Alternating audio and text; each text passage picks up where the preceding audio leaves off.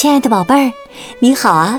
我是小雪老师，欢迎收听小雪老师讲故事，也感谢你关注小雪老师讲故事的微信公众账号。今天呢，小雪老师带给你的绘本故事名字叫《人能活多少岁》，选自《写给儿童的传奇故事游戏书》系列绘本。在小学老师优选小程序当中就可以找到哦。人能活多少岁呢？一起来听这个有趣的故事吧。人能活多少岁？在很久很久以前呐，人和动物们刚开始过上安稳的生活。谁都不知道自己到底能活多久。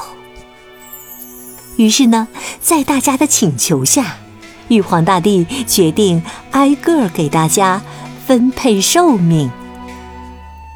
牛第一个来了，它哞哞地叫着，请玉皇大帝给自己分配寿命。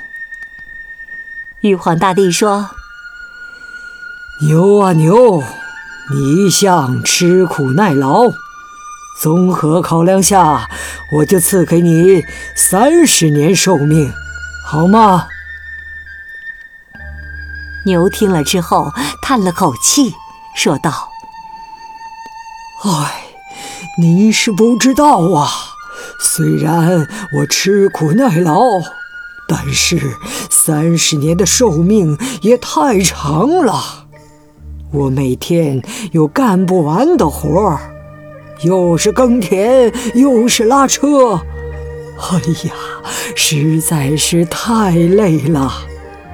请您就赐给我二十年寿命吧。玉皇大帝听完，同情的点点头，同意了牛的请求。接着，驴来了。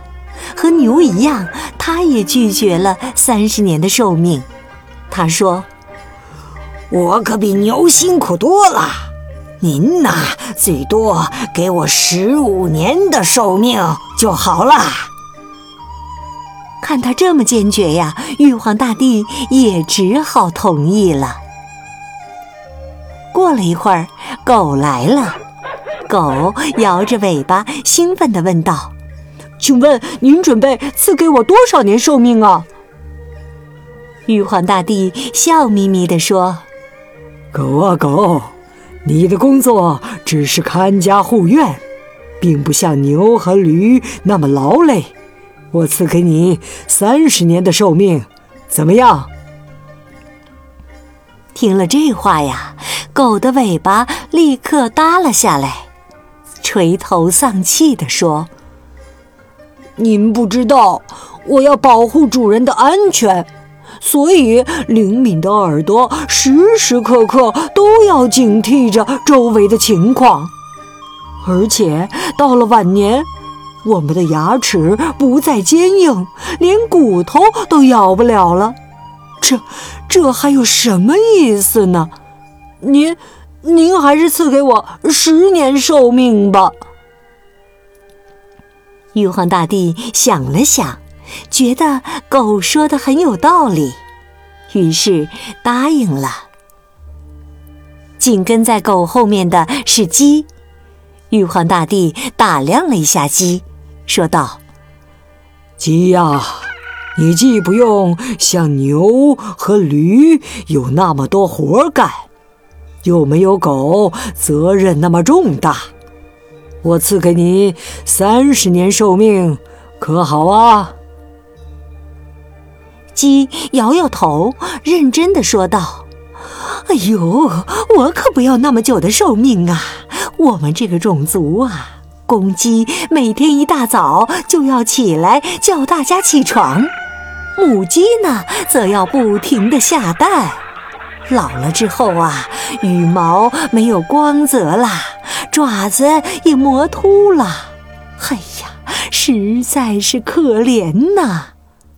您呐，就赐给我五年寿命就好啦。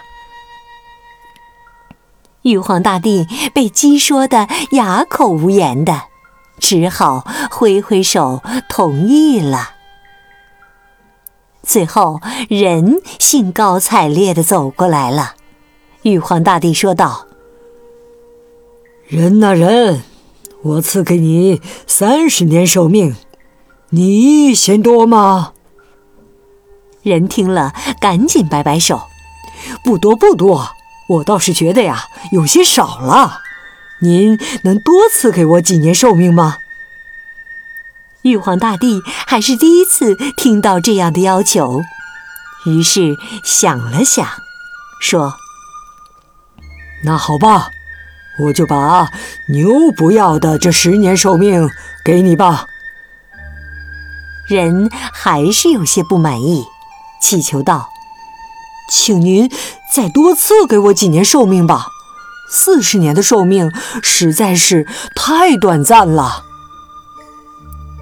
禁不住人的请求，最后玉皇大帝把驴、狗和鸡不要的寿命都给了人。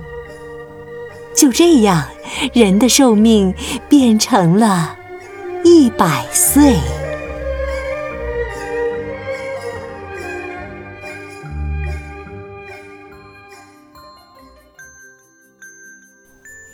亲爱的宝贝儿，刚刚啊，你听到的是小轩老师为你讲的绘本故事《人能活多少岁》，选自《写给儿童的传奇故事游戏书》，在小轩老师优选小程序当中就可以找到。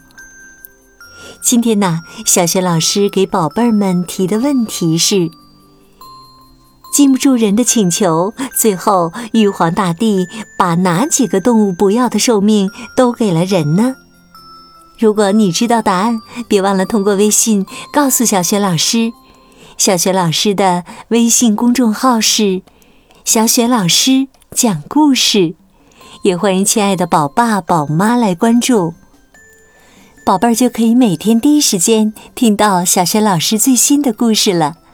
此外呢，还可以听到小学语文课文朗读、三字经的故事等很多丰富又实用的音频。另外，公号上还有小学老师的原创文章和丰富的粉丝福利活动。现在加小助手的微信号就可以领取福利哟。小助手的微信号啊，就在微信平台页面当中。好啦，亲爱的宝贝儿。今天的故事啊，就讲到这里啦。如果是在晚上听故事，就可以和我一起进入到睡前小仪式当中啦。首先呢，还是和你身边的人说一声晚安，给他一个温暖的拥抱吧。然后啊，盖好小被子，闭上眼睛，从头到脚放松身体。祝你今晚安睡好梦。明天的小学老师讲故事当中，我们再见喽，晚安。